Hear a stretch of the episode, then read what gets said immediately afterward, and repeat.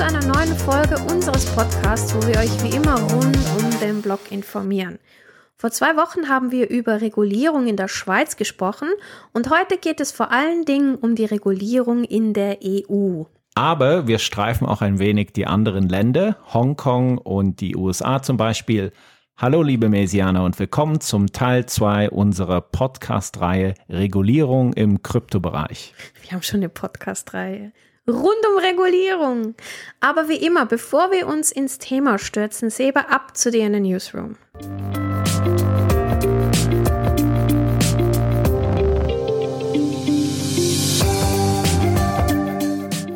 Die News. Die SEC hatte den letzten zwei Wochen wild um sich geschlagen. Pang, pang, kaboom. Unglaublich. Die SEC did it again. Sie hat es getan und diesmal nicht nur eine Klage gegen Binance, was ja schon länger angekündigt war, sondern auch gegen Coinbase obwohl Coinbase alles in seiner Macht Stehende getan hat, um eine Klage abzuwehren. Also die haben jetzt ja wirklich alles gemacht. Coinbase hat auf allen Ebenen mit der SEC zusammengearbeitet, aber nun wurde auch Coinbase wegen Staking angeklagt und auch weil Coinbase Kryptowährungen auf ihrer Plattform registriert haben, die nicht zuvor als Wertschrift registriert worden sind. Und damit hat die SEC ein Problem. Und es sind auch einige unserer Lieblingskryptos darunter, Binance Coin zum Beispiel, Solana, Cardano und auch Mana Decentraland. Also um einfach nur einige zu nennen. Ja, also BNB hat es auch schon ganz schön erwischt und äh, wie gesagt, wir müssen endlich diesen Merch machen und zwar mit so einem richtig großen, fetten Spruch. SEC, du nervst. Geh weg. Ja, also ich habe schon 15 T-Shirts. Geh weg, SEC, du nervst etc. Ich würde mir ein Tattoo machen. das geht ein bisschen weit. Es ist einfach lächerlich. Die SEC soll doch erstmal klarstellen, unter welchen Bedingungen bestimmte Kryptowährungen als Wertschriften klassifiziert werden können. Es gibt hierzu keine offiziellen Dokumente oder Regeln und darum hängt das Urteil bei Ripple auch noch in der Schwebe. Die ganze Diskussion hat ja damit mit Ripple oder mit der Ripple-Klage angefangen. Was ich allerdings verstehen kann, ist, wenn man Binance wegen der angeblichen Veruntreuung von Kundengeldern und wegen der Irreführung von Kunden verklagt, weil Binance hat zum Beispiel beim Stablecoin Terra UST behauptet, dass der Kauf von Terra USD ohne jegliche Risiken sein das war natürlich nicht so. Das haben wir alles gesehen mit dem großen Kollaps von Terra UST. Die Klage gegen Binance hat da eine ganz, ganz andere Tragweite. Das ist also nicht so wie bei Coinbase. Hier geht es nur am Rande um das Wertschriftenklassifizierungsproblem. Mhm. Ja, das ist definitiv nicht in Ordnung, wenn man Kunden in die Irre führt. Dafür kann Binance ruhig auch zur Rechenschaft gezogen werden, aber nicht dieser ganze Security-Quark. Wertschrift ja, Wertschrift nein, alles ein ewiges Hin und Her. Coinbase wird sich hier auf alle Fälle zur Wehr setzen. Die SEC ist eine mächtige Behörde, aber sie ist auch nicht allmächtig. Ja, SEC, you're not mighty. Oh, neues T-Shirt. Und dann gehen wir dann auf irgendeine so Konferenz, wo der Gary Gensler ist. Dieser Typ, echt. Das waren die News und ihr seht, liebe Mesianer, ohne klare Regeln herrscht nur Chaos, wie man es vor allen Dingen in den USA sieht. Und damit nicht nur in der Schweiz, sondern wenigstens auch in der EU Klarheit geschaffen werden kann, macht die EU Fortschritte bei der Regulierung von Kryptowerten. Hm, was hat denn die EU bis jetzt schon gemacht?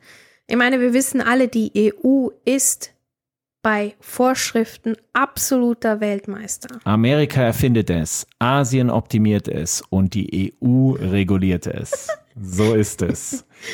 Die EU hat nach jahrelanger Arbeit mühsam eine Verordnung ausgearbeitet und diese Verordnung heißt MiCA, Markets in Crypto Assets oder zu Deutsch Märkte für Kryptowerte.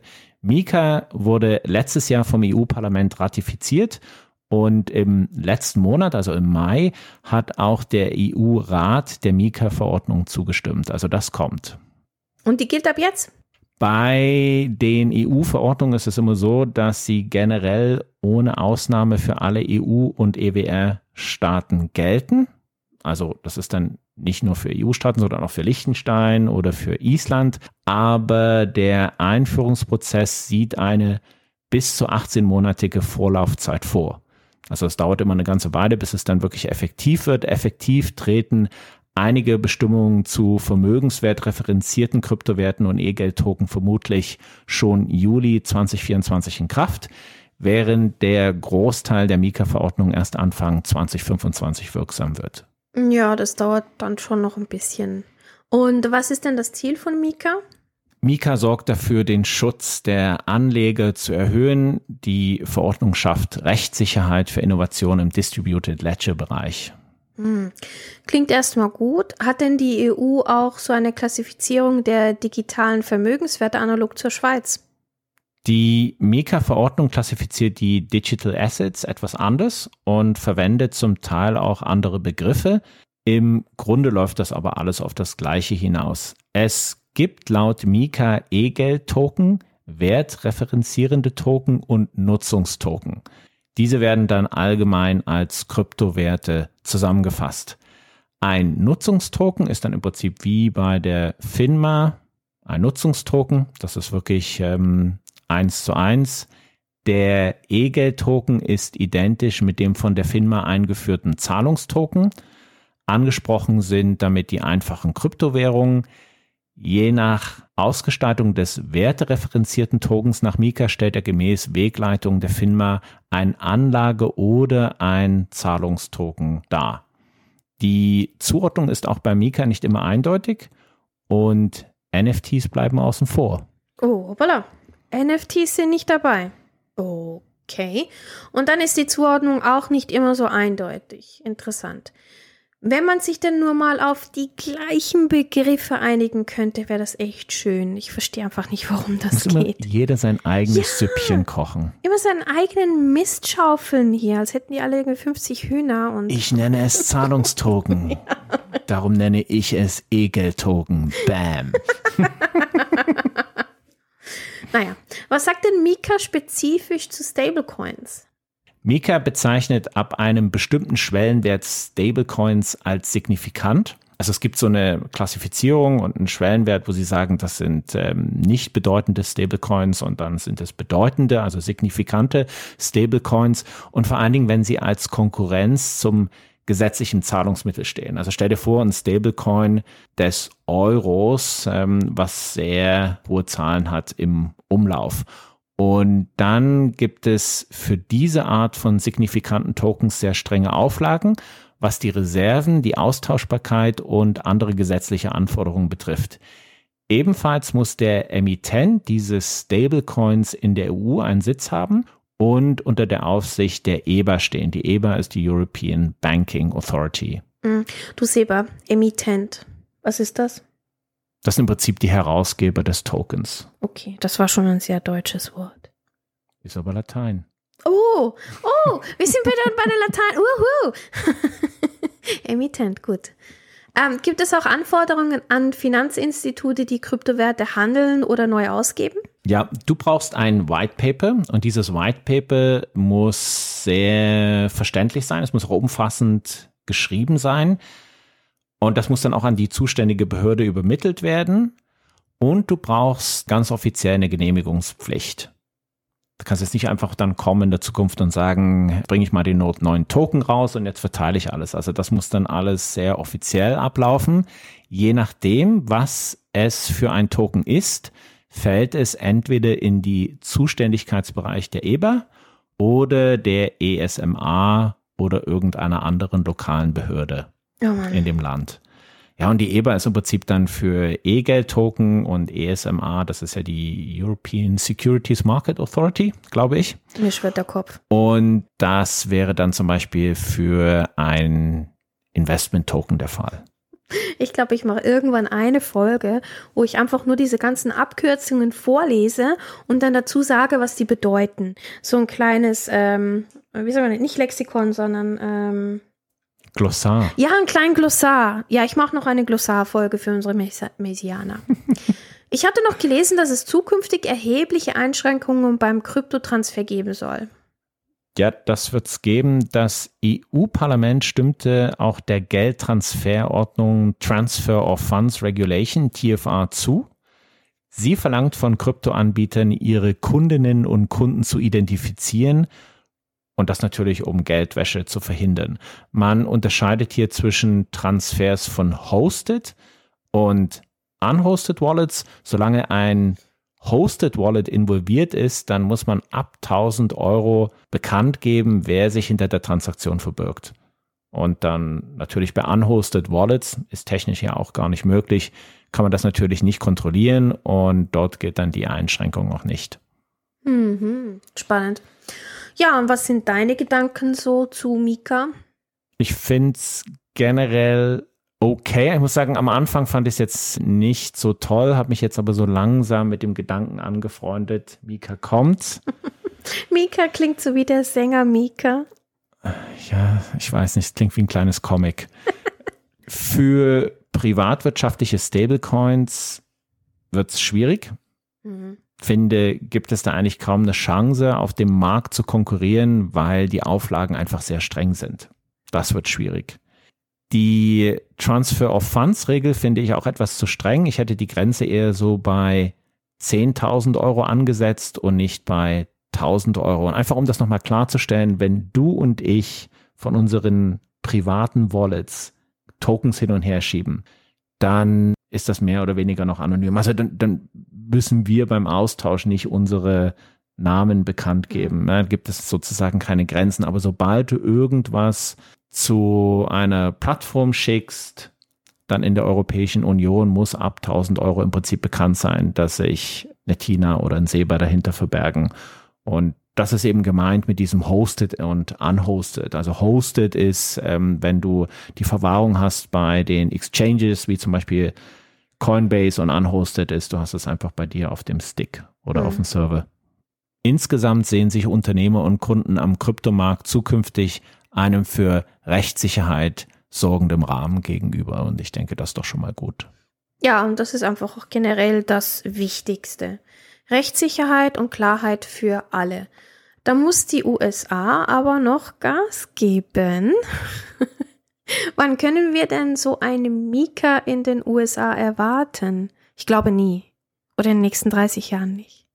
Ich weiß es nicht. Also unser liebe Gary Gensler spricht immer von dem One Rule Book. One to rule them all. Geh weg, Gary. Geh weg, Gary. Das soll dann wirklich alle Digital Assets umfassen. Ich weiß nicht, lässt einfach auf sich warten. Ne? Der jetzige Stand der Regulierung in den USA ist sehr komplex und ist lückenhaft. Es ist ja nicht so, dass es keine Regeln gibt. Es gibt Regeln, aber die sind sehr komplex und viele verstehen sie es nicht und es sind einfach viele Dinge nicht abgedeckt. Ne, es mhm. braucht einfach ein gutes Framework und das hat es in den USA nicht. Man erwartet aber eine Besserung bis 2025 und die USA hat auch gesagt, sie möchten sich eigentlich Mika zum Vorbild nehmen. Ja. Meine Angst ist ein wenig, dass die laufenden Klagen in den USA einen negativen Einfluss auf Mika haben. Ich hoffe nicht, dass man bei Mika wegen den USA nachbessert und dann Kryptowerte zum Beispiel als Wertschriften behandelt werden. In der EU gibt es, wie gesagt, ein gutes Framework und die USA sollten lieber das europäische Framework übernehmen, weil momentan haben sie einfach kein Framework. Also ich sehe, also ich würde es lieber sehen, wenn die USA sich dann weiterhin an Europa orientieren und nicht umgekehrt. Ja, ich würde es gern sehen, wenn die USA sich insgesamt ein bisschen in den Griff bekommen. Also ich weiß, es ist jetzt ein ziemlich. Hm, es wird einige Medianer geben, die mir da vielleicht nicht zustimmen, aber generell denke ich, die USA hat einiges intern noch zu regeln und dann stehen dann bald auch wieder die Präsidentenwahlen an und ich glaube, dann wird auch ein bisschen wegweisend sein, wohin die Kryptoreise gehen wird in dem Zusammenhang, weil wenn wir Präsidenten kriegen in den USA, die Krypto positiv gegenüber äh, stimmen, dann denke ich auch, dass es in dem Bereich ein bisschen helfen kann, Wenn wir was anderes kriegen, ja, dann wird es ein eigenes USA-Mika mhm. geben mit eigenen USA-Regeln und die USA wird es wahrscheinlich uns wieder aufzwingen wollen. So genau, die werden dann sagen, passt auf, wir haben das jetzt so und so klassifiziert und genau. so und so sehen wir das. Und, äh, wir sind die Weltmacht und ihr müsst es jetzt so machen. Ihr müsst es jetzt dann übernehmen. Ja. Tut mir leid, wenn es jetzt ein bisschen politisch war, aber jetzt warten wir mal den Ausgang der ganzen Klagen in den USA ab und wenn das mal durch ist, dann hat unser lieber Gary Gensler vielleicht Zeit, ein Buch mit ganzen, mit den ganzen Regeln zu verfassen. Der wird sich wahrscheinlich hinsetzen, sein Tagebuch aufmachen, seinen Federkiel in die Hand nehmen und ein Buch schreiben über die Gesetze. Gut, jetzt hat man kürzlich gehört, dass selbst China weg will vom Kryptoverbot. Ist das denn realistisch, Seba? Bin ich mir nicht so sicher ob wir das sehen werden, aber China öffnet sich der Kryptobranche über Hongkong. Das ist irgendwie auch sehr typisch chinesisch, weil probieren wir mal etwas im kleinen Rahmen und wenn das Ganze dann gut läuft, dann erweitern wir es. Also das macht man so in China. Vor wenigen Monaten hat Hongkong die Genehmigung vom Handel einer Liste von Kryptowährungen im Retail-Bereich bekannt gegeben und da gab es natürlich viel Euphorie bei all den Krypto-Begeisterten, dass Hongkong wirklich diesen Schritt gehen will. Ethereum und Cardano werden auf der Liste sein, aber die ganze Liste ist noch nicht finalisiert. Hongkong möchte sich gerne als Krypto- und Web3-Hub etablieren. Ich denke aber auch hier könnten die neuesten Entwicklungen in den USA einige Entscheidungen in Hongkong in die eine oder andere Richtung schieben. Das muss man beobachten. Und ich hätte auch noch einen kleinen Einwurf. Mhm. Ich glaube, ähm, warum China sich aufmachen könnte für Krypto, könnte auch mit BRICS ein bisschen zusammenhängen. Weil ähm, einige der BRICS-Länder, die sind kryptofreundlich. Wie zum Beispiel Brasilien. Genau. Und das würde natürlich auch den Handel ein bisschen vereinfachen. Denke ich mal, wenn man da so gewisse Kryptosachen machen könnte, wenn China ein bisschen aufmacht. Muss ja nicht komplett, aber ein Teil. Also, das ist meine, mein kleiner persönlicher Einwurf. Ja, ich denke auch vor allen Dingen beim internationalen Zahlungsverkehr mhm. jetzt dann noch auf den traditionellen Weg zu bauen. Ich denke, da sollte man sofort eigentlich mit Stablecoins arbeiten. Ja, und ich denke eben, wenn man so mit Und das macht es dann auch sehr schnell viel effizienter in der genau. ganzen Abwicklung. Kein Petrodollar mehr. Also wir sind in Europa auf einem guten Weg und wir machen auch in den Finanzzentren Asiens oder Vorderasiens Fortschritte. Was wir brauchen, sind klare Regeln in den USA. Diese Art von Komplexität und Vorgehensweise ist nicht gut für den Kryptomarkt in den USA. Und wir hoffen, dass sich das bald bessert. Und man muss ja auch sagen, es gibt viele bekannte Politiker, wie zum Beispiel die Cynthia Lumens, die, die sind bald durchgedreht, weißt du, die werden dann im Kongress sitzen und äh, sich definitiv für Kryptowerte einsetzen, das ist klar. Und davon hat es viele, auch in der Politik. Ne? Die hängen sich ja dann viel mehr rein als jetzt in bestimmten anderen Ländern, wie yeah. in der Schweiz oder in der, in der EU. Ne? Das hat es eben auch. Da gibt es eigentlich eine riesen Lobby. Also wir schauen mal. Hm. Um, but I do think we are having very blunt conversations about something that requires nuance. Crypto is really a technology. the use of blockchain technology in all sorts of aspects of our financial system should be not controversial. Ich glaube, dass unsere Mesianer mit diesem Zweiteiler zur Regulierung im Kryptoumfeld einen guten Einblick bekommen haben. Ich persönlich habe sehr, sehr viel gelernt. Und wir werden natürlich bei signifikanten Änderungen ein Update geben, wie immer. Das nächste Mal gibt es dann wieder eine etwas weniger trockene Folge, wobei ich fand es jetzt eigentlich gar nicht so trocken am Schluss. Ja, es ging. Es ist einfach ein wichtiges Thema. Es ist, äh, es ist schon trocken, aber wir kommen einfach nicht um dieses Thema drumherum. Es gehört dazu. Und dann für das nächste Mal überlegen wir es uns noch, womit wir euch das nächste Mal beglücken. Und mit diesen beglückenden Worten beenden wir den heutigen Podcast. Tschüss. Tschüss.